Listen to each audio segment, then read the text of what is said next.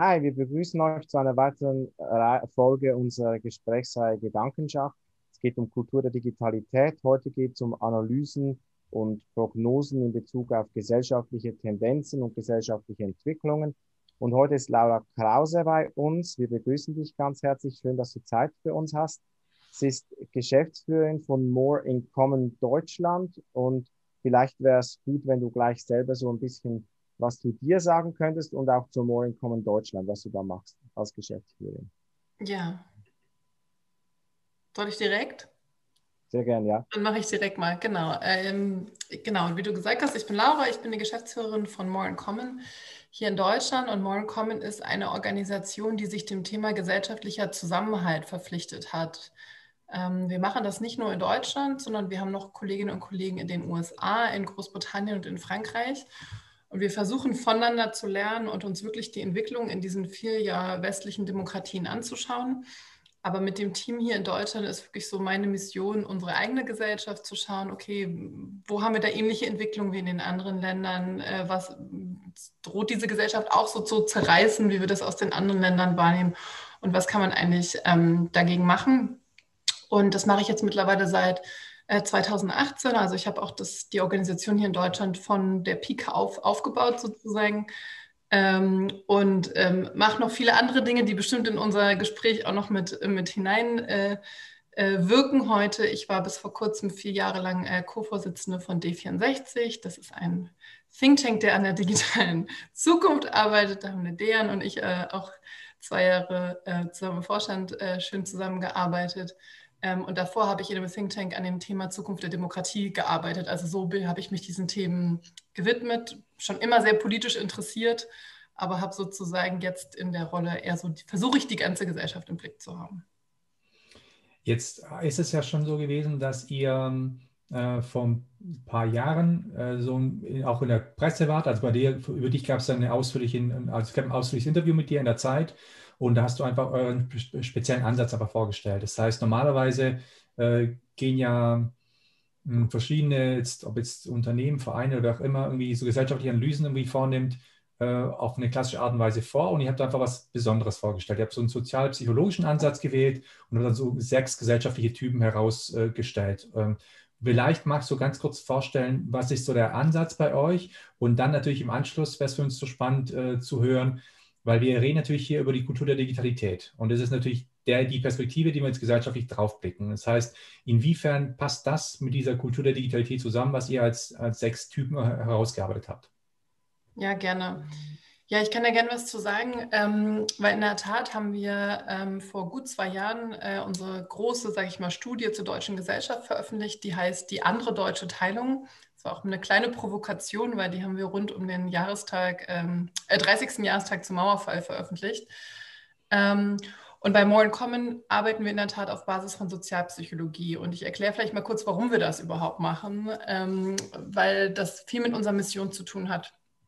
More in Common hat sich eben gegründet, weil wir eben gesehen haben, dass in vielen westlichen Demokratien die Dinge nicht mehr so stabil sind äh, sind oder wirken, wie wir das vielleicht vorher empfunden haben. Und es gab viele Ereignisse, die dann zur Gründung geführt haben, wie die Wahl von Donald Trump, der Brexit, die Ermordung von Joe Cox, das war diese Abgeordnete in UK, die kurz vom Brexit-Referendum äh, in ihrem Wahlkreis ähm, getötet wurde, die Flüchtlingssituation in Europa, die Bataclan-Anschläge, also you name it, sozusagen ganz viele Dinge, die so mhm. das Gefühl gehabt haben, okay, hier passieren Sachen. Und wir arbeiten deswegen sozialpsychologisch, weil man eben sieht, dass, sag ich mal, so die klassischen Kategorien in der Forschung, also zum Beispiel sozioökonomische Kategorien, Bildungshintergrund, Geschlecht, Alter, Stadt, Land, das kann dir zum Beispiel sowas wie den Rechtspopulismus eigentlich nicht erklären.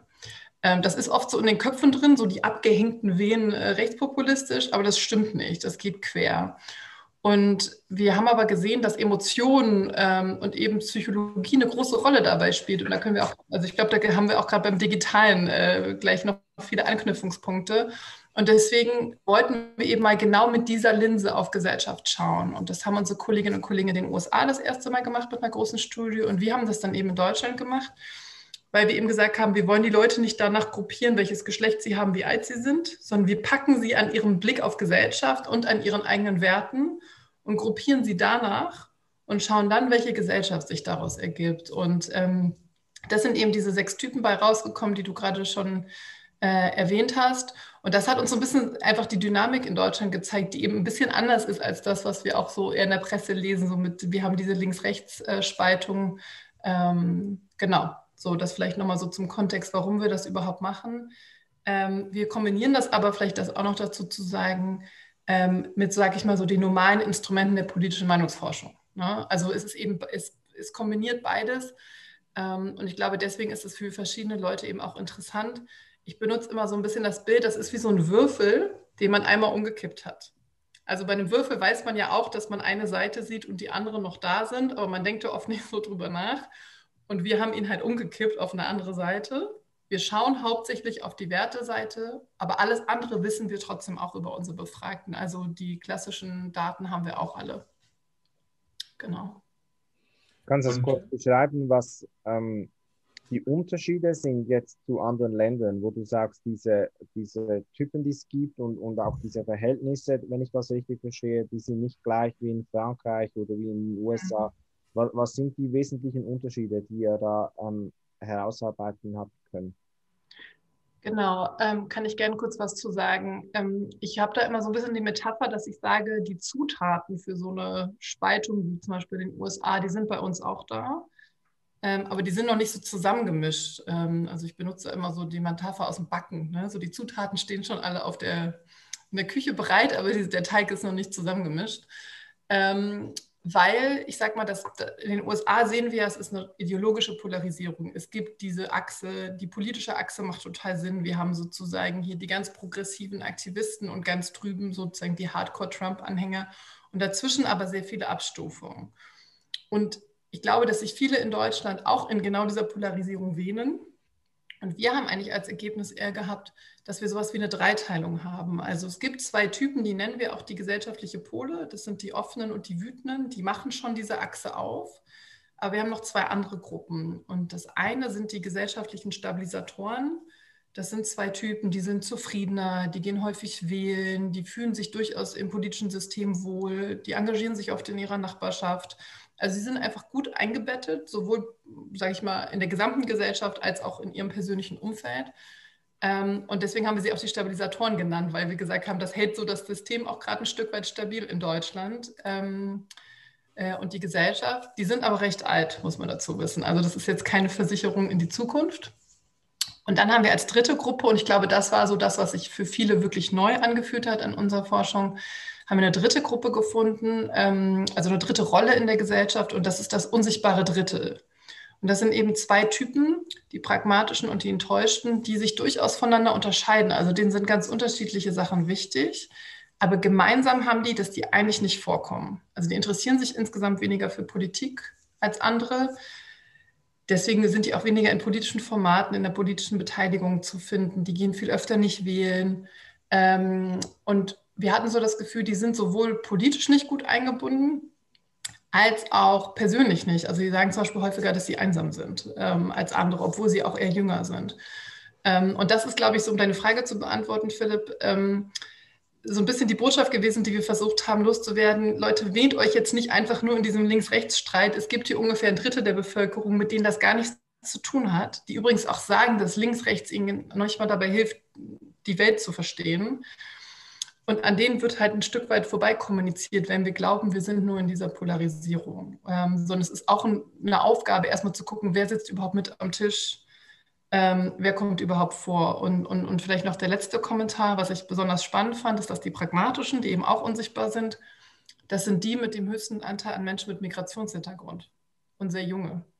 Und das hat mich sehr zum Nachdenken gebracht, okay, das ist ja, man ist ja kein schlechter Mensch, weil man sich nicht für Politik interessiert, aber wenn sozusagen diese Generation das Gefühl hat, sie kommt eigentlich nicht vor und das hat mit ihnen nichts zu tun, dann müssen wir irgendwie eine andere Sprache finden, andere Formate, ähm, um auch einen Schritt auf sie zuzumachen. Jetzt hast du ja gesagt, selbst, dass es natürlich ähm, an Emotionen gekoppelt ist. Und äh, weil wir gesagt haben, wir wollen ja mal in diesem in diesem Format hier diese Kultur der Digitalität betrachten und diese verschiedenen Perspektiven da aufgreifen. Und jetzt, wie würdest du sagen, welche Rolle spielt denn bei all dem diese Kultur der Digitalität, das heißt das Netz und das Drumherum? Ähm, eine große Rolle, aber nicht eine, die, die nur aufs Internet beschränkt ist. Mhm. Also Ähm, ich, ich versuche mal anzufangen. Ich habe da verschiedene Antworten drauf. Also ich glaube, dass eins der Probleme ist, oder was heißt Problem, ich will, will, das gar nicht nur als Problem, sondern als Tatsache sehen. Ich glaube, dass, dass wir einfach, wir haben unglaublich viele Möglichkeiten, ne? durch unsere Smartphones, durch, durchs Internet, durch alles Mögliche, ganz viel aus der Welt mitzukriegen, uns zu informieren und so weiter. Und das ist ja auch ein Stück weit ein Overkill. Und ich glaube, dass wir uns dadurch oft das Gefühl haben, wir wissen genau, was da draußen passiert. Wir kriegen genau mit, was passiert. Und ich glaube, ähm, einer der Gefahren gerade durch Social Media ist, ist, dass man, und da nehme ich mich selber übrigens nicht aus, ist, weil man das so viel sich anschaut und seinen Feed hat, man irgendwann zum Beispiel seinen Twitter-Feed für die Gesellschaft hält. Äh, Im positiven wie im negativen Sinne. Ne? Also ähm, es gibt ja die beliebte Filterblasenthese. Und ich glaube schon auch, dass, dass soziale Medien dazu neigen, dass man, dass es leichter ist, sich mit Meinungen zu umgeben, die der eigenen ähneln und das ist zum Beispiel ein Kern unseres Namens auch bei Moren Common, dass wir sagen, wir haben insgesamt eigentlich in der Gesellschaft mehr gemeinsam, als wir oft glauben. Und wir müssen uns darauf auch ein Stück ähm, wieder besinnen. Und, und wenn wir in unseren Blasen sind, dann kann man das natürlich gut ausblenden. Ich glaube aber persönlich, ehrlich gesagt, mittlerweile, dass so, soziale Medien noch was anderes machen. Nämlich, sie zeigen uns ja auch ständig andere Meinungen, über die wir uns aufregen können, die uns Angst machen, ne, von denen wir uns im Zweifel sogar bedroht fühlen. Ähm, und das ist, glaube ich, auch ein Effekt, den wir sonst ohne das Internet nicht in der gleichen Form hätten und den wir, glaube ich, aber seltener reflektieren als den Filterblasen-Moment. Also wir haben sozusagen beides nebeneinander. Wir haben einerseits viele Menschen, die es genauso sehen wie wir und dann kriegen wir so ein bisschen, ne, also ich mache Twitter auf und ich kriege zack, zack, zack, zack, irgendwie drei Posts rein, über die sich alle gerade aufregen. Und ich glaube, dadurch entsteht auch ein bisschen das Gefühl, dass das eine Riesenmeinung da draußen ist und dass das ganz viele Leute betrifft. Und, ich, und, ich, und mein Pepitum ist immer so ein bisschen zu sagen, wir müssen das alles auch ein bisschen hinterfragen. Äh, das ist jetzt nichts, woran das Internet schuld ist, aber das ist halt unsere Wahrnehmung so schuld ne? äh, oder unsere Wahrnehmung so, so prägt. Das ist, glaube ich, das, äh, was ich an der Stelle immer versuche, auch so für mich selber zu hinterfragen. Und ich sage mir immer, 8 Prozent, Laura, nur 8 Prozent der Deutschen haben überhaupt einen Twitter-Account. äh, zum Beispiel, ähm, wie viele einen Clubhouse-Account haben, weiß ich nicht. Ähm, ja, also das ist nicht ein repräsentatives Abbild ähm, der Gesellschaft. Das ist das eine.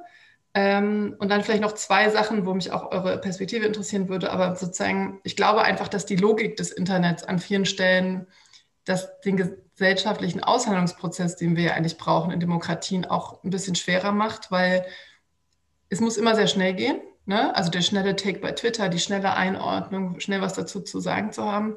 Und ich glaube halt auch, dass durch die Digitalität auch die Medienlogik sich da nochmal unglaublich beschleunigt hat. Ne? Also auch Journalisten haben ja diesen Druck, schnell was auf die Webseite, schnell eine Eilmeldung, und, ähm, und, es und so rauschen einfach Medienzyklen auch ein paar Mal am Tag an uns vorbei, die sonst vielleicht auf ein paar Tage verteilt waren. So, und die Kombination daraus aus Wirklichkeitswahrnehmung und Tempo, und ich weiß zumindest von dir, Dejan, dass du das ja auch oft probierst, aber für so Innehalten und mal kurz nachdenken erstmal ist ja oft gar keine Zeit. Weil dann ist, dann ist schon das nächste Thema irgendwie ähm, auf der Agenda. Und ich will da jetzt gar nicht sagen böses Internet, aber ich glaube, das sind einfach Verhaltensweisen und Mechanismen, die da ein Stück weit stattfinden, die, die aus meiner Sicht schon viel mit unserem Thema zu tun haben. Ja, manchmal habe ich den Eindruck, dass ähm, im Journalismus auch sowas wie A-B-Testing eingeführt worden ist, also im Marketing, wo man eigentlich versucht, gleich mehrere Takes gleichzeitig zu bringen, weil man weiß, die werden irgendwie aufgegriffen. Und ich habe mich jetzt bei der Ausführung gefragt, Du hast ja gesagt, die Polarisierung besteht zwischen diesen Gruppen der Offenen und der Wütenden, wenn ich das richtig verstanden habe. Das sind die, die eigentlich so ein bisschen clashen.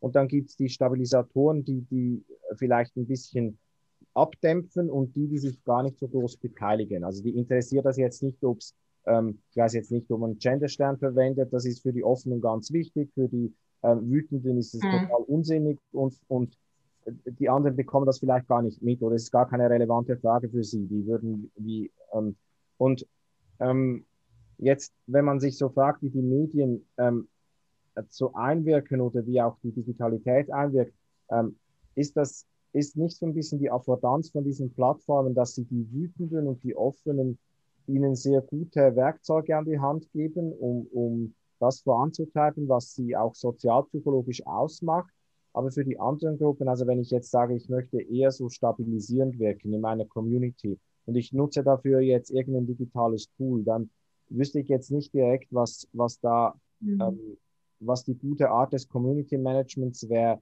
ähm, im Netz, um das zu machen und wo vielleicht auch die Medienlogik sich eher vor sich hintreiben lässt vor diesen Polen. Ähm, ist das irgendwie anschlussfähig an das, was ihr ähm, herausgefunden habt?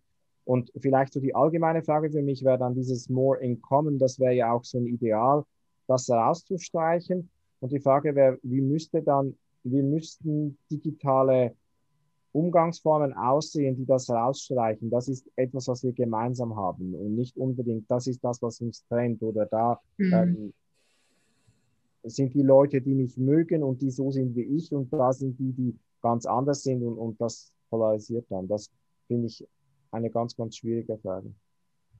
Ja, das sind, ähm, ja, das ist in der Tat schwierig. Ich finde digitale Umgangsform einen sehr schönen Begriff. Da versuche ich gleich noch äh, darauf zurückzukommen. Vielleicht nur einmal kurz nochmal zu dem Punkt davor. Also ähm, du hast das sehr schön zusammengefasst, das ist wahrscheinlich sogar kürzer gesagt als ich. Ähm, und ich versuche immer so ein bisschen zu sagen, weil wir werden das oft gefragt, warum packt ihr denn die Offenen und die Wütenden so in die gleiche Rolle? Weil die sind schon unterschiedlich, auch in ihrer Radikalität. Das ist mir auch nochmal wichtig. Also zum Beispiel die Offenen sind kompromissbereit und wissen, dass das eine Gesellschaft am Ende auch braucht. Aber was sie gemein haben, ist, sie sehen sich gegenseitig und sie brauchen sich auch ein bisschen gegenseitig als Feindbild. Also wir machen in unserer Forschung immer eine große quantitative Befragung, also mit 2000 oder 4000 ähm, Samples sozusagen. Aber wir machen auch immer Fokusgruppen. Also wir machen Gruppen, moderierte Gruppendiskussionen, um direkt von den Leuten zu hören. Und ähm, in den allerersten Fokusgruppen für die ursprüngliche Studie war die einzige Fokusgruppe, wo die Grünen genannt wurden, war bei den Wütenden. Das ist das Feindbild sozusagen. Ähm, und bei den Offenen ist auch ein Teil der Identität, die sind schon sehr individualistisch, auch weil sie sehr jung sind, das muss man schon sagen. Aber gegen rechts ist man auf jeden Fall. Also das hat man gemeinsam. Und das fand ich halt total spannend, so zu sehen, die brauchen sich auch ein bisschen gegenseitig als Feindbild und damit auch als etwas, was ihrer eigenen Identifikation oder ihrer eigenen Identität dient. Und da hilft das Internet, weil da, ich sehe die ja die ganze Zeit. Und die Wütenden haben wir zum Beispiel ge gesagt, die sind, ähm, das hast du ja auch gerade gesagt, dass sie sich das eben auch diese, diese Dinge zunutze machen. Und die Wütenden sind nämlich eben nicht unsichtbar aus unserer Sicht. Von denen hören wir ja. Die kommen ja vor. Die Demonstration der Wütenden schaffen es in die Tagesschau und so weiter. Ne? Also das, das, das, damit wollten wir auch was sagen. Wir schauen immer so ein bisschen nach da auf dieses Problem, aber wir schauen eher nicht auf die Leute, die nicht vorkommen. Ähm, Jetzt hast du ja gerade quasi so ein bisschen gefragt, wie kriegen wir More in Common im Internet hin? Und darauf hätte ich, glaube ich, auch, auch gerne eine Antwort. Also ähm, ich glaube, das Radikale an More in Common ist, dass wir sagen, wir schaffen das mit der Gesellschaft nur mit Leuten, die anders sind als wir selber und die andere Werte haben als wir selber. Und das heißt nicht, dass ich jeden lieb haben muss und dass ich jede Meinung äh, akzeptieren muss, aber dadurch, dass wir alle einem dieser sechs Typen angehören, wissen wir alle, dass wir nicht einer gesellschaftlichen Mehrheit angehören. Wir brauchen andere Leute, um viele zu sein. So. Und, ähm, und ich glaube, wenn man das im Hinterkopf behält, dass man sagt, ich brauche nicht nur die, die die Welt genauso sehen wie ich, sondern ich brauche auch die, die die Welt ein bisschen anders sehen als ich. Also ich scheitere da persönlich auch dran, ne, um Gottes Willen. Aber wenn man sich das immer wieder klar macht, ich glaube, dann kommt ein bisschen mehr Ruhe rein ähm, auch in Konfliktsituationen, weil es dazu führt, dass man erstmal noch vielleicht zwei, drei Fragen mehr stellt. Wie meinst du das denn? Oder worum geht es dir denn eigentlich wirklich? Ähm, weil wir auch durch diese sozialpsychologischen Frageinstrumente oft tiefer auf, also wir fragen halt nicht einmal nach einer Sache, wir fragen manchmal aus drei verschiedenen Ecken nach dem gleichen Thema. Und dann sieht man manchmal, ob eine Meinung äh, wirklich da ist oder ob das so das Erste ist, was eine Person so ein Stück weit ähm, auch gesagt hat. Also ich, ich glaube, für mich steht am Anfang schon so dieses Eingeständnis, ich brauche die anderen auch ein Stück weit und es geht mir nicht nur ums Recht haben. Und ich glaube, das könnte zumindest in vielen Diskursen ähm, in den sozialen Medien schon viel helfen. Also ich merke zum Beispiel auch an mir selber, ich ziehe mich da auch ein Stück weit deutlicher zurück als noch vor ein paar Jahren, weil ich nicht die Energie dafür habe, ähm, da in jede, in jede Auseinandersetzung reinzugehen. Und ich glaube, die Medienlogik ist nochmal ein ganz anderes Thema. Also da, da würde ich auch gerne nochmal viel mehr verstehen, was da eigentlich die Hebel sein können. Wir gehen da auch, wir wollen auch dieses Jahr stärker an das Thema rangehen. Ähm, weil ich glaube, dass, dass das ja auch für, de, für das journalistische Handwerk eine Riesenherausforderung ist, so unter den Rahmenbedingungen zu arbeiten, die Sie da teilweise jetzt gerade haben. Wobei ich jetzt gerne den Punkt aufgreifen den Philipp genannt hat, aber aus einer Perspektive. Und zwar ist eine zu sagen, du hast irgendwie eine Plattform, die gewisse Affordanzen hat und dann vielleicht eben dahin führen könnte, dass, dass man eben, was der Philipp so beschrieben hat. Die andere Frage ist natürlich, also ich meine, wenn man diese sechs Typen sich anschaut, die ihr beschrieben habt, ja, also da stehen ja wirklich auch dran, wofür sie stehen. Äh, zum Beispiel jetzt bei dem äh, etablierten Zufriedenheit, Verlässlichkeit, gesellschaftlicher Frieden, oder beim pragmatischen Erfolg, privates Fortkommen, Kontrolle, Vorvertrauen. Oder, und wenn ich jetzt das alles so anschaue, oder die Enttäuschten hier, in Klammer verlorene Gemeinschaft, in Klammer fehlende Wertschätzung und Gerechtigkeit. Das heißt, wenn ich das also weiß, und jetzt bin ich eine Partei, ich bin ein Unternehmen, ich bin wer auch immer, dann kann ich ja theoretisch auch meine Botschaften, meine Postings, meine Sachen, die ich im dem Fall kommuniziere, die kann ich ja genau darauf zuschneiden. Das heißt, eigentlich kann ich ja noch viel stärker das triggern und viel, also wie so Mikrotargeting eigentlich, äh, nur sozial, sozialpsychologisch, Menschen dahin hinbewegen, dass sie das, was ich mache, gut finde oder nicht. Also theoretisch, wenn ich jetzt, also von, von, sowohl von der positiven als von der negativen Seite aus. Das heißt, mhm. wenn ich, wenn ich jetzt mir das rauspicken würde, könnte ich ja eigentlich meine Botschaften so zurechtschneiden, dass sie genau diese Gruppe eigentlich erreichen. Oder nicht? Ja, das könntest du ähm, ich sag mal, diese Menschen gibt es ja halt einfach. Und ich glaube, was jetzt gerade halt viel passiert, ist, dass man äh, gerade in der Kommunikation versucht, Dinge zu tun, die für alle irgendwie passen. Und worauf wir versuchen, sehr hinzuwirken, ist, also wenn, wenn wir drei uns jetzt eine Kampagne ausdenken oder ein Projekt, dann ist das ein super Projekt für uns drei und vielleicht noch für zehn andere Leute, die wir gut kennen. Aber es kann sein, dass es für jemand anderen überhaupt nicht passt, weil der Ort, wo wir es machen, nicht passt, weil das Thema nicht passt, weil die sich unwohl in dem Format fühlen you name it. Und das ist der Perspektivenwechsel, zu dem wir versuchen zu motivieren. Und, das, und ich sage immer so, für mich, Laura Krause, gibt es unglaublich viel Angebot, äh, weil ich bin eine Großstädterin, die sich für Politik interessiert. Äh, ich könnte jeden Tag in Veranstaltungen, in Roundtables, in Workshops verbringen. Ähm, aber es gibt eben Menschen da draußen, die interessiert das erstmal weniger und die sind so busy in ihrem Leben, dass sie dafür im Zweifel gar keine Zeit haben, weil sie sich Sorgen um ihre Existenz machen, weil sie mit Pflege ihrer Eltern und kümmern um die Kinder beschäftigt sind. Alles Mögliche. Und die kommen dann auch vielleicht politisch weniger vor. Und das finde find ich nicht gut für eine Gesellschaft. Ne? Ähm, in deiner Frage steckt aber noch ein bisschen was anderes. Ich, ich glaube halt, wir, also das ist ja auch ein bisschen eine Spielerei mit den sechs Typen, um eben immer wieder verschiedene Perspektiven einzunehmen. Ähm, und ich glaube, das sollten wir halt öfter einüben, diesen Perspektivenwechsel, weil das Interessante ist ja, wir sehen ja, dass rechte Parteien total gut darin sind, zu kommunizieren über ihre enge Zielgruppe hinweg. Die schaffen es sozusagen, auf Englisch würde man sagen, ein Appeal. Ähm, also sie schaffen es, Narrative zu bauen, Geschichten zu bauen, dass die Leute dann da zum Teil da sitzen und sagen, ja, ich mag die ja eigentlich nicht, aber in dem Punkt haben sie schon recht. Oder so dieses Gefühl, ich weiß nicht, ob ihr euch noch daran erinnert, ähm, als hier Landtagswahl in Brandenburg war, also ich wohne in Berlin und wenn man dann mal rausfährt aufs Land und dann die Poster sieht, da hat die AfD ähm, plakatiert, sei Teil von Geschichte. Ja, so. Und, und da dreht sich mir natürlich was um. Und die hatten auch viele so Analogien mit dem Mauerfall und, ähm, und sozusagen dann, ähm, haben, da, haben versucht, damit zu spielen, was total perfide ist. Ähm, aber stell dir das mal als Angebot vor. Sei Teil von Geschichte, sei Teil von etwas Großem für jemanden, der das Gefühl hat, nirgendwo dazuzugehören. So. Und, und wer, wer macht den Menschen sonst das Angebot, dazu zu gehören oder Teil von etwas Großem zu sein? Und ich glaube, das ist für mich so die Ambition, die für mich persönlich da drin steckt. Ähm, weil wir sehen einfach, dass viele rechte Parteien in verschiedenen Ländern international unglaublich gut kommunizieren, die vernetzen sich, die lernen voneinander und die sind da sehr schlau, die verstehen das Internet ja auch sehr gut und die haben ein sehr gutes Gespür für Themen. Ich kann dir nicht genau sagen, woher sie das haben.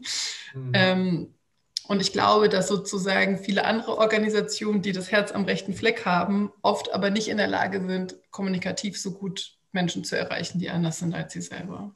Sei es wobei, es ja, wobei es ja nochmal jetzt neben der Kommunikation für mich schon auch eine andere Ebene gibt. Also zu sagen, ja, ich kann natürlich jetzt sagen, nehmen wir die Enttäuschten, die sagen, die verlorene Gemeinschaft, fehlende Wertschätzung, Gerechtigkeit.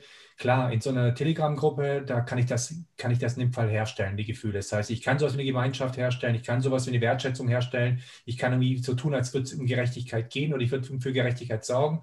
Und andersherum wäre es dann für mich der Frage, wie man dann eben dann, ob jetzt an Kommunal-, Landes- oder Bundesebene es schafft, eben das Gleiche zu tun und dann vielleicht auch eben mhm. in einer Kultur der Digitalität. Das heißt, wenn es darum geht, zum, zum Beteiligungs-, also Partizipationsform, gerade im kommunalen Bereich ist die, große Herausforderung unseres, unseres Zeitalters, dass man es eigentlich, eigentlich schafft, wirklich auch die Diversität in der Partizipation zu erreichen, dass nicht immer der gleiche Horst aus Buxtehude halt weiß, äh, wo in dem Fall irgendwie an die Kohle rankommt, weil irgendwo da ein Topf ist oder wo das Treffen von dem den ist. Also das heißt, wie schaffe ich es eigentlich, an die Menschen dann da heranzukommen, gerade an die Enttäuschten? Also deswegen glaube ich, und ich weiß nicht, deswegen Frage an dich, glaubst du, dass da auch so Möglichkeiten geben könnte oder auch Notwendigkeiten jetzt da sind, dass man aus politischer Verantwortung heraus und Verwaltung heraus sagt, dass man auf diese Gruppen ganz gezielt eben, ob es dann Plattformen sind, die man da konzipiert oder auch Angebote, wie man mit denen kommuniziert, dass man nicht da in die Richtung arbeiten müsste.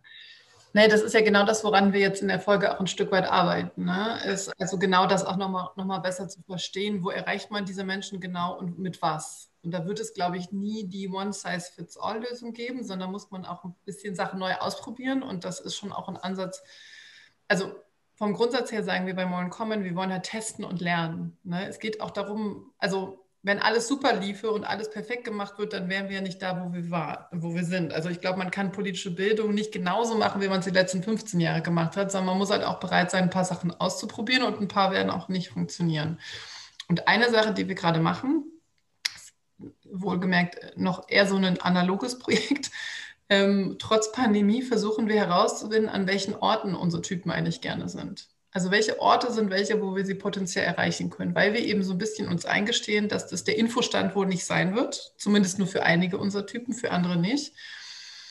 Genauso wird es wahrscheinlich auch nicht das digitale Debattencamp für unsere Typen sein, weil zum Beispiel für die pragmatischen muss es in der Regel sehr konkret sein. Alles, was so abstrakter ist und mit großen Worten hantiert, damit können die nichts anfangen. Das interessiert die auch nicht. Und das ist, glaube ich, auch okay.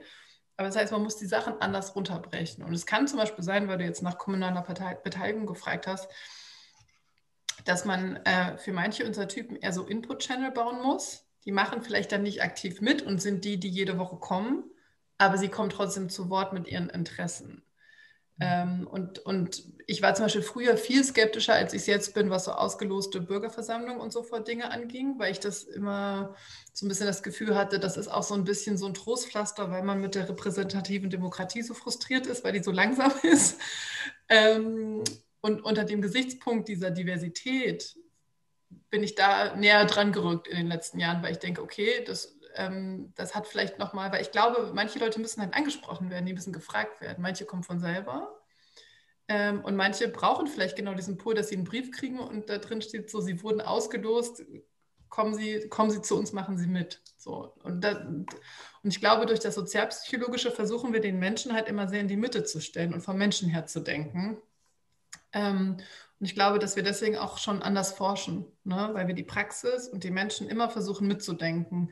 Das schützt uns auch nicht davor, dass wir manchmal auch ein bisschen akademisch abgehoben sind, aber, ähm, aber vom Grundsatz her sagen, wir wollen ja nicht nur verstehen, ne? wir wollen ja verstehen, dass wir und andere damit auch besser machen können.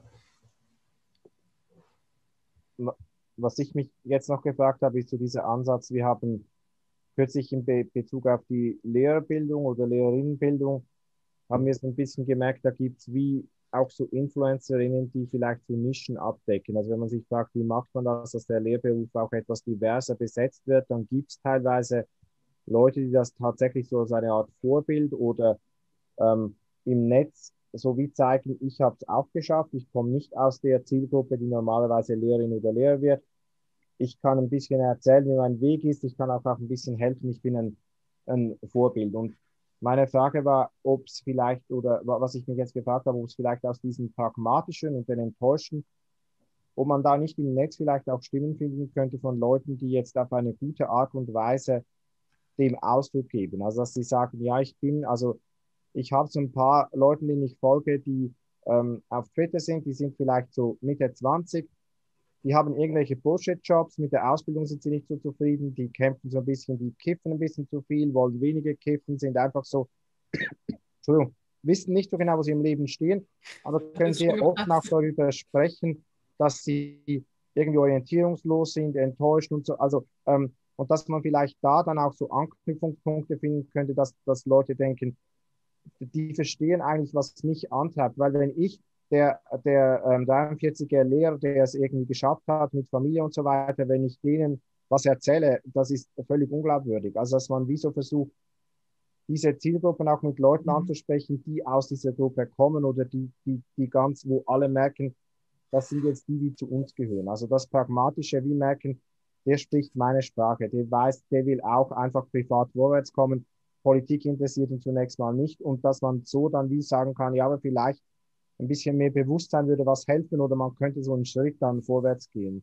Ähm, also dass man merkt, es gibt eigentlich im Netz auch Räume für, für alle diese ähm, Nischen, was natürlich dann auch schwierig ist, weil ähm, diese Fragmentierung unglaublich stark ist. Also man merkt vielleicht auch gar nicht dort, wo die etablierten Medienschaffenden sind, dort sind vielleicht diese Nischen gar nicht, sondern die sind mhm. auf Telegram-Gruppen oder sonst wo, vielleicht auch auf andere Sprachen. Das ist schwer zugänglich wahrscheinlich. Ja, das ist ein total guter Punkt. Also ich glaube auch, dass es, also ein Thema, was mir echt total wichtig ist, in dem einen ist Vertrauen. Ne? Wem vertraut man grundsätzlich in der Gesellschaft und wem vertraut man auch für Informationen?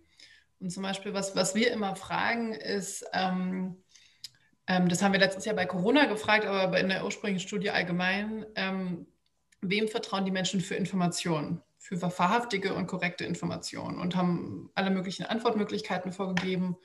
Und alle Typen hinweg, die die Höchstnoten haben, äh, hat das persönliche Umfeld, Freunde und Familie. Und dann äh, kommen irgendwann Experten und Experten und dann kommen irgendwann die Journalisten, dann kommt irgendwann die Bundesregierung und dann wird es immer dünner. Und das schockt die Leute oft, aber ich finde es total schlüssig. Wir vertrauen alle am meisten unserem persönlichen Umfeld, aber eben auch für Informationen. Also wir unterscheiden da gar nicht so groß. Und ich finde, das gibt mir ein bisschen Hoffnung, aber es packt natürlich auch viel Verantwortung auf uns selber. Ne? So. Und weil du es gerade gesagt hast, sozusagen, dass man ähm, Netzwerke nutzt oder auch vielleicht Personen aus den Zielgruppen, auf jeden Fall. Aber wir alle sind ja auch Influencer und Multiplikatoren in unserem Umfeld, viel mehr, als wir das glauben. Und ich und ich glaube, durch Corona merken das die Leute vielleicht manchmal jetzt noch mehr, weil es auch einfach so eine große gesellschaftliche Unsicherheit am Anfang gab über die Information und was passiert da. Ähm, und, und jetzt ja auch Konflikte um das, um, die, um das Thema Corona gibt, die gar nicht unbedingt was mit der politischen Meinung zu tun haben, die man vorher hatte. Ne? Also ich sag mal, in der Flüchtlingssituation war das eher so eine kulturelle Achse. Da hat man vielleicht mit seinen Freunden eher eine ähnliche Haltung gehabt. Und jetzt geht das ja total tief. Ne? Vertraut man der Tagesschau, vertraut man Jens Spahn? Äh, also, ähm, oder ist man, auf einem, ist man auf einem anderen Dampfer unterwegs? Ähm, genau, aber, ich, aber die Richtung, in die du gesprochen hast, ist auch das versuchen wir herauszufinden. Das können wir natürlich nicht abschließen, weil ich glaube eben, du kannst Menschen zum Beispiel mit dem Thema Klima erreichen, aber es kann sein, wenn du mit Greta Thunberg um die Ecke kommst, dass die das einfach, das ist nicht die Botschafterin, die für diese Menschen passt. Vielleicht, weil sie aus einer ganz anderen Generation sind, weil ihnen, der, weil ihnen Regeln wichtig sind und deswegen Schule schwänzen nicht gut ist, äh, äh, was auch immer. Aber das heißt nicht, dass sie für das Thema nicht erreichbar sind, äh, nur weil sie Greta Thunberg doof finden. So, ne? und, und ich glaube, da muss man einfach auch drüber nachdenken ähm, und sich das vielleicht auch ein bisschen eingestehen. Das, das ist genau das, was ich vorhin auch meinte. Ähm, es funktioniert nicht immer eine Botschaft für alle. Ähm, und was du gerade zum Beispiel in deinem Beispiel erzählt hast, Philipp, finde ich halt total interessant, weil wenn du sagst, du bist Lehrer und du hast selber einen anderen Hintergrund, dann ist ja bei dir schon mit eingebaut, was hätte dich früher angesprochen und so weiter. Ne? Also dadurch, dass du diesen Weg gegangen bist, ähm, hast du ja die Zielgruppe schon mal ein bisschen mehr im Blick, als es vielleicht andere haben. Ne? Und, und ähm, ich sage mal, in einer perfekten Welt hätten wir in jeder Partei, in jedem Gremium, in jeder Firma Leute aus unterschiedlichsten Ecken der Gesellschaft, damit wir das alles immer mitdenken können. Und das haben wir aber nicht. Ne? Also auch mein Team äh, kann natürlich nicht, wir sind ziemlich klein, kann, ähm, kann nicht jede Facette der deutschen Gesellschaft abbilden. Und unsere Forschung versucht da halt so ein bisschen wie so, ein, wie so eine Taschenlampe zu helfen, die Ecken auszuleuchten, die man selber nicht so gut kennt. Wie ist es denn bei eurer Forschung? Habt ihr eigentlich da die Ursachen auch auf dem Schirm? Das heißt also, was dann zu diesen Gefühlen führt? Und falls es der Fall wäre, inwiefern wird es nicht auch da jetzt irgendwie immer schwerer, ähm, also zumindest das Netz da mitzudenken oder die Ursachen vom Netz mit, mit, mit reinzunehmen, weil es eben diese Fragmentierung einfach da ist? Das heißt, also habt ihr das irgendwie auf dem Schirm und versucht das irgendwie auch dann zu erfassen? Ich meine, es gab natürlich im Vorfeld ja schon diese, diese eine Geschichte, wo Leute immer wieder erklärt haben, dass irgendwie Facebook irgendwelche Wahlen bestimmt hat oder Twitter oder was auch immer. Und manches hat sich ja dann eben als, nicht wahr herausgestellt. Äh, deswegen die Frage, inwiefern versucht ihr da irgendwie Sachen zu erfassen, dass also tatsächlich dann eben diese Gefühle, diese Werte, diese Haltungen dieser sechs Typen, äh, wie stark die geprägt werden ähm, oder sie hinbewegen zu diesen Typen? Genau, also vielleicht nochmal zu den Ursachen. Also ein Teil unseres Ansatzes ist sehr stabil, sage ich mal. Ne? Also die Grundwerte, durch die man schaut, das ist eigentlich Prägung im Kindesalter. Und da sind wir auch, das wollen wir nicht verändern. Ne? Also es ist ja völlig okay, dass Menschen unterschiedliche Werte, Hierarchien und Wertekonstrukte haben. Woran man was verändern kann, ist, wie sieht es jetzt, wie sehr das in der aktuellen Gesellschaft bedient wird oder nicht. Also zum Beispiel, weil wir gerade die Enttäuschten hatten. Den Enttäuschten ist eigentlich Gemeinschaft total wichtig man könnte sagen, das sind enttäuschte Idealisten. Die haben eigentlich total starke Werte und die sehen die nicht ähm, umgesetzt und sind wirklich enttäuscht. Und, ähm, ähm, und ich sage mal, ein Wunsch von uns wäre, in zehn Jahren würde es wieder eine Gruppe geben, die ein ähnliches Grundkonstrukt, äh, also Grundarchitektur ähm, der Werte hat wie die Enttäuschten, aber wir würden sie vielleicht nicht die Enttäuschten nennen, wenn sich ihr Gefühl in der Gesellschaft verändert hätte, wenn sie eben das Gefühl hätten, gewisse Werte spielen mehr eine Rolle. Und vielleicht als Mini-Exkursschleife, der Arbeitsplatz ist aus meiner Sicht total wichtig weil ähm, ich weiß, Dejan, das ist ja auch ein Thema, was dir wichtig ist, so wie, wie, wie, ähm, wie sehr Schüler ähm, Schule als demokratisch empfinden. Mhm. Und wir hören zum Beispiel ständig in Fokusgruppen, dass die Leute ihren Arbeitsplatz halt nicht als demokratisch empfinden. Die nennen das nicht so, die sagen nicht, der ist nicht demokratisch, aber es ist, die sprechen über Druck, über Effizienzdruck, ähm, hör schneller weiter. Und ich glaube, da müssen wir uns halt auch ein bisschen ehrlich machen, wenn man 40 Stunden die Woche in so einem Korsett verbringt, äh, in gewissen Berufen, äh, dann, dann, geht man aus meiner Sicht zumindest nicht dann aus der Tür raus und sagt dann, aber ansonsten sind die Menschen alle gut und die Gesellschaft ist ein ganz mhm. toller deliberativer Ort, wo alle Meinungen zählen, wenn man das sonst nicht so erlebt. Und deswegen haben aus meiner Sicht ganz viele verschiedene Bereiche eine Verantwortung. Ne? Also die Wirtschaft hat, also ich will gar nicht so viel Corporate Social Responsibility sehen. Ich will mehr nachdenken über welche Orte man, man eigentlich wie prägt. Also insofern, uns geht es gar nicht darum, die Wertegrundlage zu verändern, sondern uns geht es darum, natürlich zu sagen, okay, bis hierhin und nicht weiter. Ähm, und eben zu gucken, welche Trigger gesetzt werden. Und da, um da auf deine zweite Frage zurückzukommen, ich glaube eben, also wir alle sind nur Menschen. Wir alle haben psychologische Reaktionen, die in uns drinstecken. Das sind ganz oft Reflexe. Und das Internet. Ja, weil die Schweizer da schon ein bisschen komisch sind. Also die Schweizer sind echt anders. Aber oh gut, ich wollte es nicht unterbrechen. Können wir auch gerne, das würde mich sehr interessieren.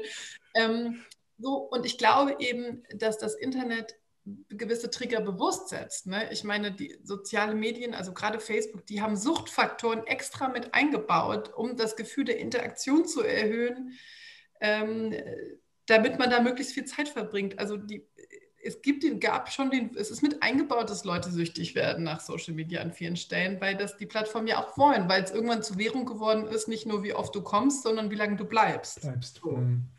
Und, ähm, und ich glaube, über diese Dinge müssen, über diese Dinge müssen wir viel mehr sprechen. Ne? Welche, welche Incentives werden gesetzt? Ähm, ähm, wo habe ich das denn? Ich habe gerade vor ein paar Tagen einen Podcast gehört, so dass der, ähm, dass der Mensch eigentlich nur 100 Freunde haben kann. Also Namen, die er sich, also und, und Bekannte. Und irgendwann hat Facebook uns aber alle motiviert, dass wir 1000 Freunde haben. ähm, warum? Weil das die Interaktion erhöht, weil wir öfter an Geburtstage erinnert werden und so weiter. So, also insofern ich glaube, die Werte sind gar nicht unbedingt das Problem, sondern ich glaube, es ist eher, in welche Interaktionen wir miteinander gehen und welche Triggerpunkte gesetzt werden und welches Verhalten halt auch belohnt wird in diesen, in diesen Kontexten. Und ich habe das letztes Jahr gemerkt. Ähm, mir ist im Dezember irgendwann aufgefallen, jedes Mal, wenn ich was über Corona twitter, was so ein bisschen nölig ist, also wo ich mich beschwere eher, habe ich unglaublich viele Likes auf Twitter gehabt. Und das habe ich, irgendwann habe ich mich selbst, und ich habe Twitter als einen total schlecht gelaunten Ort im Dezember wahrgenommen. Und dann habe ich mir an die eigene Nase gepackt und habe gedacht, ich trage dazu bei und ich werde noch dafür belohnt. Weil ich kriege ja lauter Likes. Und dann habe ich aufgehört, jetzt bin ich gerade fast nicht mehr bei Twitter. Ähm, und so, und, und, und ich glaube, das ist nochmal so ein Weg, so diese Mechanismen selber zu hinterfragen und sie dann sogar an diesen Orten disku zu diskutieren zu können. Das ist dann, glaube ich, die, richtig die Kür. Oder dass sie, also da habe ich auch noch nicht die, die fertige Lösung für, aber ich glaube, das wäre, also das, das zu hinterfragen. Oder dass die Plattformen einem zum Beispiel viel mehr erlauben würden, einem das selber zu kuratieren. Ne? Also eigentlich haben wir als User ja total wenig Möglichkeiten, unsere Timelines zu kuratieren, ähm, selber zu sagen, nee, den Trigger will ich eigentlich gar nicht. Also ich weiß, es gibt immer den Joke, Facebook ist ein sehr elaborierter Geburtstagskalender, aber, ähm, aber das wären zumindest für mich zum Beispiel auch Wege, an diesen Themen zu arbeiten und eigentlich da auch den Verbraucherschutz zu verbessern, dass du als User viel mehr entscheiden kannst, wie die Sachen angezeigt werden. Das ähm. Problem ist halt da wahrscheinlich, dass es einfach viel langweiliger wird. Also die Leute denken zwar, ich würde gern selber bestimmen, wie mein Stream aussieht, aber so wie er jetzt aussieht, ist es einfach der interessanteste, bei dem du auch am meisten gepackt wirst. Natürlich kannst du ähm, dir in chronologischer Reihenfolge anschauen, was alle Leute getwittert haben, aber das ist vielleicht nicht ganz so spannend. Wo, woran ich jetzt noch ein paar Mal denken muss, ist, ich weiß nicht, ob du diese Milieustudie vom ähm, Deutschen Institut für Vertrauen und Sicherheit im Internet kennst. Also die gibt es jetzt, dieses Institut gibt es gar nicht mehr oder die Studie machen sie nicht mehr. Bis 2016 haben sie wie auch so eine Milieustudie gemacht, bei der sie geschaut haben, soziale Lage von Menschen und Haltung gegenüber dem Internet. Und dann sind auch so sechs oder sieben Typen rausgekommen. Und eigentlich wäre das dann so wie dreidimensional, dass man sagen müsste, so wie ihr sozialpsychologisch die Gesellschaft einteilt, dahinter liegt nochmal, was für eine Einstellung die zum Internet haben. Also da gibt es so Typen wie internetferne Verunsicherte. Das waren 2016 20 Prozent. Also sobald etwas im Internet ist, dann haben sie das Gefühl, das stresst mich jetzt, das möchte ich lieber nicht, das ist irgendwie Teufelszeug. Und dann gab es ähm, unbekümmerte Hedonistinnen, das waren so ungefähr 10 Prozent, die einfach, wenn man irgendwo klicken kann, dann klicken sie, weil es Spaß macht. Und, und da, das ist so das Ziel. Und äh, ich führe jetzt nicht alles aus, aber mhm. eigentlich ist es dann wie nochmal, dass man so eine Gruppe hat wie die, die Offenen oder sowas oder die Etablierten, dass man dann wie sagen kann, ja, und die haben ja in sich nochmal eine Haltung zum Internet. Also dass es ähm, wenn wir jetzt Clubhouse nehmen, dass es Linke gibt, die sagen, Clubhouse, das sind gute Räume, um linke Politik zu machen, ähm, let's go. Und andere sagen, ihr seid gar keine richtigen Linken mehr, was ist eine iPhone, ähm, ein iPhone-soziales Netzwerk, das könnt ihr nicht ernst meinen, dass ihr euch da politisch engagieren wollt, wo gar nicht alle Leute hinkommen. Und so merkt man, dass die Diskussion eigentlich so aneinander vorbeigeht, nur weil die eine andere Haltung haben, wie das Internet sein soll oder was das Internet überhaupt ist oder Digitalität, um es so zu sagen. Und daneben liegen noch all diese sozialpsychologischen, also das zeigt für mich einfach, wie unglaublich komplex Gesellschaft auch ist und ähm, dass dieser Kern, dieses, was wir gemeinsam haben, dass das sehr schnell verschwindet, weil es halt in so vielen unterschiedlichen Bereichen auch Differenzen gibt. Also nicht nur politisch, sondern auch medial oder wie ich, ähm, welchen Erfolg ich in der Gesellschaft habe und so weiter. Und, und das, ja. Darf ich da noch kurz was zu sagen? Also, weil wir fragen durchaus in unseren Studien auch nach dem Medienverhalten ähm, und nach welche Plattform die Leute nutzen. Und wir machen zum Beispiel gerade, sammeln wir neue Daten zum Thema Demokratie, weil wir einfach besser verstehen wollen, welche Einstellungen die Menschen auch zur Demokratie haben. Ähm, und da fragen wir auch nach Messagern und alle möglichen ähm, und nach Verschwörungstheorien auch, weil wir das besser verstehen wollen und einfach, also das sehe ich so als die nächste große Herausforderung, ist eigentlich so die Desinformationsgefahr äh, in, in Deutschland. Ähm, das Interessante ist halt, also wir sehen dann zum Beispiel, dass unsere Offenen am meisten bei Twitter sind. Und das heißt noch lange nicht, dass die alle davon bei Twitter sind. Ne? Also auch da ist es wieder so, das beschreibt uns. Also ich habe die Offenen und dann gucke ich, was sind das denn für Leute. Ähm, und das zeigt mir aber auch sozusagen, zumindest in unserem Ansatz, ist das dann halt auch nicht das Bestimmende. Und, und zum Beispiel, wir fragen auch immer, wie die Leute zum Beispiel den gesellschaftlichen Ton wahrnehmen und die Leute sagen insgesamt, dass der Ton rauer wird in Deutschland. Ne? Also das sagen nicht nur die, die sehr viel Zeit im Internet verbringen, sondern das sagen alle. Und deswegen, ich weiß, wir reden hier über Kultur der Digitalität, ist auch total wichtig, aber das ist mir immer wichtig zu sagen, diese Dinge finden in allen Welten statt. Ne? Und ich glaube, die kommunizieren auch in alle Richtungen. Also auch, dass wir mehr Angriffe auf Politikerinnen und Politiker haben im echten Leben. Ähm, kann sein, dass das was mit dem Internet zu tun hat oder andersrum, ne? aber da ist auch, da, da bröckelt was, ne? also an Anstand und, und, und da werden Grenzen überschritten. Ähm, Genau, aber insofern, ähm, also die internetfernen äh, Verunsicherten kannte ich noch nicht, habe ich mir direkt aufgeschrieben. Ähm, aber ähm, genau, ich denke da sozusagen eher drüber nach im Sinne von Kanäle. Ne? Also ich will erstmal die Leute verstehen, wie sie auf Gesellschaft gucken und dann gucke ich, okay, wo komme ich an diese Menschen ran oder, oder was ist auch so deren, deren Wahrnehmungswelt. Und ich meine, das wisst ihr äh, besser als ich, aber ich finde es auch faszinierend, wie sich da Dinge verändern. Ne? Also wenn ich sehe, wie so in der Altersgeneration meiner Eltern ähm, Dinge per WhatsApp verschickt werden an lustigen Videos und so. Das würde ich mit meinen Freunden nie machen, weil wir haben ja Insta sozusagen oder, oder Twitter und die machen das halt per WhatsApp. Ne? Und, ähm, und das ist für mich total interessant, weil das kenne ich von Jüngeren und halt eben von Menschen, die 30, 40 Jahre älter sind als ich. Ähm, das finde ich total spannend. Also auch da habe ich so das Gefühl, dass sich eben der Umgang mit Medien mittlerweile so unterschiedlich ist, dass, dass ich da auch gar nicht nur das Altersgefälle, also manchmal finden sich eben Verhaltensweisen bei den ganz Jungen und bei den Älteren und wir sind so die komischen Millennials dazwischen, äh, die glauben, sie sind die echten Digital Natives. Das beschreibt es eigentlich besser, wenn ich ehrlich bin, als das bisherige. Also ich höre tatsächlich auch ganz häufig diesen, diesen, diesen Denkfehler, dass eben äh, je älter die Menschen sind, umso weniger offen sind. Und das ist überhaupt nicht der Fall. Also ich kenne ganz, ganz im Gegenteil ganz viele junge, also wir kriegen ganz häufig Referendarinnen, die wirklich einfach äh, Ende, also Mitte, Ende 20 sind und die völlig technisch, Technik-Skepsis mitbringen und äh, alles irgendwie nicht gut finden und am liebsten gar kein irgendwie Handy hätten. Ähm, das, deswegen ist gar keine Frage des Alters. Deswegen da habe ich dann eure Beschreibung die finde ich zum Teil wirklich passender. Aber ich hätte vielleicht für dich auch noch begrifflich eine, eine, nochmal eine Klärung. Äh, Kultur der Digitalität meint nicht das, was ausschließlich im Netz stattfindet, sondern Kultur der Digitalität meint wirklich eben eine Kultur, die durch Digitalität geprägt ist, aber durchaus auch alle Abläufe, die dann eben äh, im Analogen stattfinden. Ähm, und aber eine letzte Frage, die mich, mich persönlich interessiert. Ich habe tatsächlich im Vorfeld immer überlegt, äh, was ich noch, was mich unbedingt an dich äh, loswerden möchte. Und zwar ist es die Geschichte mit den QuerdenkerInnen. Mhm. Das ist ja das groß, große Fragezeichen in der Gesellschaft gerade, äh, weil ich keine so erklären kann, wie diese komische Mischung so zustande kommen kann.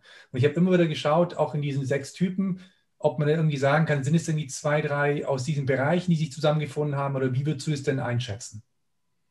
Ja, das ist eine sehr gute Frage. Also ähm, du hast es halb schon so gesagt, meine Lesart bisher des Ganzen ist, dass sich da wirklich ganz unterschiedliche Milieus zusammengefunden haben. Und das geht auch nochmal auf den Punkt am Anfang, den ich halt so spannend finde. Da war ganz unterschiedlichen Menschen eine Sache so wichtig, dass sie dafür dann gemeinsam auf die Straße gegangen sind, was natürlich wieder neue Gefahren hervorruft, ne? weil auch da Hemmschwellen dann, dann sinken. Ähm, also wir haben so ein bisschen danach gefragt, aber man muss einfach sagen, die, also man wenn man jetzt fragt, waren Sie auf einer Corona-Demonstration, die Fallzahlen werden dann so klein, dass ich da jetzt irgendwie, ich glaube, das haben wir auch gar nicht veröffentlicht, weil, weil man einfach da ein bisschen vorsichtig sein muss. Du hast dann am Ende 23 mhm. Leute von 2000, die da Ja sagen. Ähm, aber es gab gerade kürzlich eine Studie ähm, von, ähm, jetzt weiß ich natürlich nicht, woher die Wissenschaftler waren, ich glaube aus Zürich sogar. Ähm, die haben untersucht sozusagen Corona-Demonstranten in der Schweiz und in Deutschland und haben ihre Umfrage-Link in so Telegram-Gruppen und sowas gepostet und in Facebook-Gruppen, also sozusagen bei der Zielgruppe und haben dann geguckt, wer ihre Umfrage beantwortet. Und ähm, ist natürlich Self-Selection, so nennt man das. Ne? Also es haben nur die mitgemacht, die bereit waren mitzumachen. Und dann haben sie gefragt, was die Leute jetzt wählen und was sie beim letzten Mal gewählt haben. Und in Deutschland war sozusagen, was die Leute gesagt haben, was sie bei der letzten Bundestagswahl gewählt haben, ganz weit vorne die Grünen und dann die AfD. So, also das heißt, da waren jetzt nicht nur AfDler, ne? da waren mhm. auch viele Leute, die eigentlich aus dem grünen Milieu kommen. Und ich persönlich ähm, glaube, weil ja deine Frage war so, warum das so ist, ich glaube, dass das ganz unterschiedliche Dinge sind, die da zusammengekommen sind. Das war teilweise orchestriert, organisiert. Sich, ganz viele Rechte haben sich gezielt auf dieses Thema draufgesetzt, weil sie da ja auch einen Kommunikationsweg ähm, gesehen haben. Ähm, da, man muss auch ehrlicherweise sagen, die AfD hat es mit keinem anderen Narrativ rund um Corona geschafft, ein Narrativ zu setzen. Ne? Zum Beispiel mhm. in Deutschland gibt es kein Migrationsnarrativ rund um Corona. Das haben sie nicht hingekriegt. So. Also sie hatten eigentlich monatelang keins. Und dann ging es irgendwann gegen die da oben und das hat dann wieder gepasst. Und ich glaube, bei vielen anderen Leuten siehst du einfach diese Erosion von, wenn kein Vertrauen da ist. Also wenn kein Vertrauen in Medien da ist und kein Vertrauen in politische Akteure. Also dieses, dass du wirklich glaubst, dass die Tagesschau dich belügt. Ne? So. Ähm, wenn du deine Informationen dir lieber aus deinen äh, Facebook-Gruppen holst oder aus irgendwelchen Newslettern und du glaubst, das ist gleichrangig wie das, was sozusagen in Medien ist, das ist, glaube ich, für mich an. Aber das ist nicht was, was jetzt durch Corona erst passiert ist. Das ist schon viel früher passiert. Und das ist aber für mich einer der Punkte, also eine der Zutaten, von denen ich vorhin gesprochen habe, ist für mich auch Medienvertrauen, ist Vertrauen in Institutionen.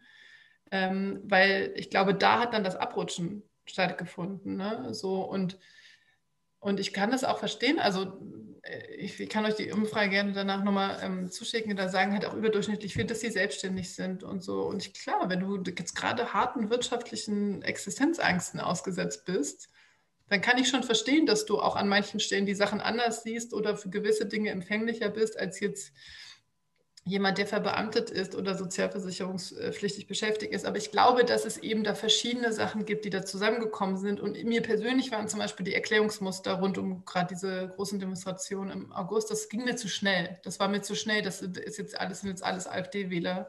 Mhm. Äh, die da auf der Straße sind. Das war auch so in, in meiner Twitter-Bubble direkt so der Wunsch, das zu erklären und so, ah ja, guck mal, ähm, und, und auch jeden, der da war, zu sagen, in dem Moment, wo du auf dieser Demo bist, bist du einer von denen.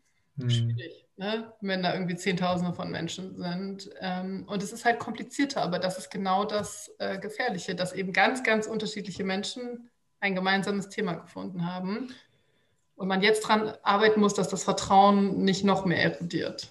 Wobei ich an der vorhin an der Stelle gedacht habe, als du erklärt hast, dass der Nächste aus deinem Bekanntenkreis eigentlich der ist, wo du meist vertraust, da habe ich gedacht, fuck, das ist genau der Punkt, den ich häufig beobachten konnte. Das heißt, dass Leute, die zu Jahren nicht gepostet haben, haben angefangen bei Facebook zu posten und zwar eben so in die Richtung QuerdenkerInnen. Und auf einmal andere, die auch nicht gepostet haben, durch die animiert wurden zu posten und wiederum andere Leute erreicht haben. Also diesen Schneeballeffekt in dem Bereich habe ich wirklich beobachten können. Ich weiß nicht, wie stark der jetzt ist, wie stark der sich da ausgewirkt hat, aber zumindest habe ich ihn aus meiner, in meiner Blase, in meiner Umgebung so wahrnehmen können. Genau, und ich glaube, deswegen ist es halt das Wichtige, dass halt zum Beispiel, wenn du jetzt so Menschen näher stehst, dass man sich halt nicht zurückzieht, sondern dass man irgendwie trotzdem dran bleibt. Und dass ich weiß, das ist furchtbar anstrengend und das ist, glaube ich, auch das Anstrengende. Ähm, also wir hören das ganz oft in Fokusgruppen, dass Leute sagen, wir reden mit unseren Familien seit 2015 über, nicht mehr über Migration, weil das so mhm. anstrengend ist. Da konnte man halt ein Thema ausklammern, was auch nicht gut ist, ne? aber aber jetzt kannst du ja gerade, Corona kannst du halt schlecht ausklammern, weil das fängt ja an mit treffen wir uns, wo treffen wir uns, trägt der andere eine Maske. Und wir haben diesen Konflikt gerade die ganze Zeit vor der Nase. Und, ähm, und ich, ich wünsche mir einfach, dass wenn wir aus dieser Situation raus sind, wir trotzdem wachsam bleiben für das, was dabei vielleicht kaputt gegangen ist. Oder das, was danach auch ein bisschen wieder repariert werden muss. Anvertrauen. Ja, wobei gerade dieses ähm, ich, ich habe ähm, eine der letzten The Daily-Folgen, da geht es darum, was diese QAnon-Anhängerinnen, ähm, was die jetzt machen, wo eigentlich klar ist, dass, dass alle, all das, woran sie geglaubt haben, jetzt nicht eingetreten ist. Und da gibt es eine Frau, die sagt, dass sie sich eigentlich mit allen ihren nah, nahestehenden Menschen überworfen habe. Also besonders mit ihrer Schwester, mit der sprechen sie gar nicht mehr. Und ich sehe das auch bei Schülerinnen, die keine Maske tragen wollen. Die haben jetzt aber da gibt es dann immer wieder Zoff, weil die Atteste stimmen nicht und die müssen dann doch und so weiter und das, die müssen dann ganz oft weinen. Aber das ist für sie etwas, wo sie sich mit allen reiben um sie herum, weil alle sagen, ja, zieh doch einfach die Maske an, ist kein Ding. Aber sie wollen einfach irgendwie nicht. Aber das verbindet sie dann auf der anderen Seite wieder mit, extrem stark mit den Leuten, die das auch nicht tun. Also es schafft automatisch ein Gemeinschaftsgefühl, weil du so stark auch in Distanz zu, sagen wir, Common Sense oder ähm, gesellschaftlichen Konsens trittst. Und das ähm, kann schon die Faszination natürlich von sowas sein, dass du da hingehst und alle Leute, die sich das anschauen, denken, was sind das? Also man sagt ja auch, das sind dann diese Covidioten, also du verhältst dich, wie Leute denken, du bist ein Idiot, aber die anderen verhalten sich auch so und das mhm. bindet sich dann sehr zusammen. Und ähm, bei diesen ähm, Verschwörungstheoretikern aus den USA, die haben dann, wie gesagt, auch am Schluss, Hauptsache, wir haben noch unsere Community. Also auch wenn wir den Glauben nicht mehr haben, wir wissen doch, es gibt noch die Leute, die mit uns dabei waren und die das auch alles geglaubt haben. Das, ähm ja, und ich meine, es ist, es ist ja ein starkes Zusammengehörigkeitsgefühl, was dabei entsteht. Ne? Also ich kann mir das schon vorstellen, sozusagen, dass das auch ähm, emotional was mit den Menschen macht. Ne? Also die Leute auf dieser riesengroßen Demo da im August, die waren ja total happy zum Teil. Ich gesagt, so toll, so viele tolle Leute hier und so.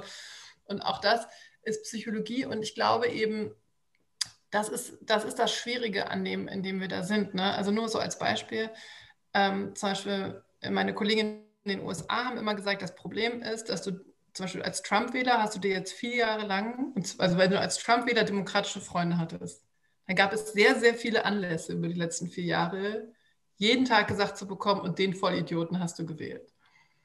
Und zu Recht, ne? weil Trump irgendwie ganz viele Regeln gebrochen hat, den Diskurs verschoben hat und so weiter. Nur wenn ich jemanden, ist wenn wenn ich jemandem drei Jahre lang sage, was er, wo er falsch lag und dass er falsch lag, dann wird er nicht nach drei Jahren und einer Woche sagen, ach ja gut, dass du es mir jetzt so oft gesagt hast, äh, ich ändere jetzt meine Meinung. Und ich glaube, das ist manchmal die Entscheidung, die man, die man treffen muss. Sozusagen, geht es einem ums Recht haben oder geht es einem auch darum, und ich, wie gesagt, ich, ich sage nicht bei allen Meinungen, ich sage auch nicht mit allen Menschen, aber die Menschen, wo man weiß, mit denen habe ich eigentlich eine Ebene, geht es mir darum, die, die immer wieder zu überführen? Oder geht es mir auch darum, erstmal zu kapieren, wo die herkommen und dann zu schauen ähm, und dann durchaus auch immer wieder zu sagen, du, ich sehe das anders als du, weil sonst hören sie es ja eben von niemandem. Ne? So, mhm. da sind wir wieder bei der Filterbubble. Ähm, genau. Und das ist aber sozusagen, wir können das mit dem Zusammenhalt leider nicht abschieben an, an die Politik ähm, oder an die Medien oder an die sozialen Netzwerke. Das sind wir auch alles mit selber. Das klingt jetzt schon so ein bisschen ein Schlusswort. Wir sind auch ungefähr am Ende der Zeit angekommen. Also Vielleicht gibt es noch Tipps, du hast jetzt schon ein bisschen zusammengefasst, was man tun kann, um dieses, ähm, das zu entdecken und zu stärken, was wir gemeinsam haben und dieser gesellschaftlichen Spaltung entgegenzuwirken. Gibt es da noch andere Hinweise oder gibt es vielleicht auch Lektüre-Tipps oder Folgeempfehlungen in diesem Zusammenhang, wo du sagen würdest, wer sich dafür interessiert und etwas zu diesem Zusammenhalt beitragen möchte, das wären gute Ressourcen, die man konsultieren könnte mache jetzt natürlich einen äh, Hardcore-Werbeblock in einer Sache, wenn das okay ist. Ähm, also, weil wir so viel über die Typen geredet haben vorhin, wollte ich noch sagen, ähm, wir haben äh, zu unserer Studie ein Quiz gemacht, wo man selber herausfinden kann, welcher dieser Typen man ist. Äh, und das kann man natürlich auch mit mal seinen Freunden und seiner Familie schicken und schauen, ähm, wo die so landen. Und das äh, gibt es auf unserer Webseite zur Studie, die heißt www.dieandereteilung.de. Ähm, weil wir eben versucht haben, dass das jetzt nicht so abstrakt ist, sondern dass die Leute das auch äh, ähm, näher machen können. Und dann würde ich sagen, ist, ist eigentlich meine, meine, also man kann unseren Newsletter abonnieren, der ist auch immer sehr äh, informativ, aber ähm, vom Grundsatz her, also wenn ich eins mitgeben darf, so eben diesen Gedanken, äh, wirklich, der, was in unserer Mission steckt mit More in Common, das einfach ab und zu mit sich zu tragen und zu überlegen, mit wem könnte ich mich denn verbünden für gesellschaftlichen Fortschritt, der oder die vielleicht ganz anders ist als ich, was, was würde da passen? Ähm, und mit wem würde es nicht passen? Ne? Also, dass man, dass man eher nicht im Gegeneinander schaut, sondern schaut, wo, wo, wo gibt es durchaus auch ein Miteinander. Ähm, ähm, wir wollen nicht, dass, ich meine das nicht so als Ringelpiez mit anfassen, ne? es soll auch um breit um die Zukunft gehen, aber es gibt eben Leute, mit denen wir das, glaube ich, besser können, als wir denken. Ich glaube, selten ein besseres Schlusswort gehabt. Äh, Laura, ganz ehrlich, also vielen, vielen Dank für deine Zeit, für deine Expertise. Also wir konnten jetzt echt wieder viel, viel lernen. Äh, für uns der bereichende Austausch. Äh, ich hoffe, dass ganz viele sich das hier anschauen oder anhören und natürlich dann eure Arbeit und dir folgen. Ja, danke euch beiden. Danke. Ciao. Ciao.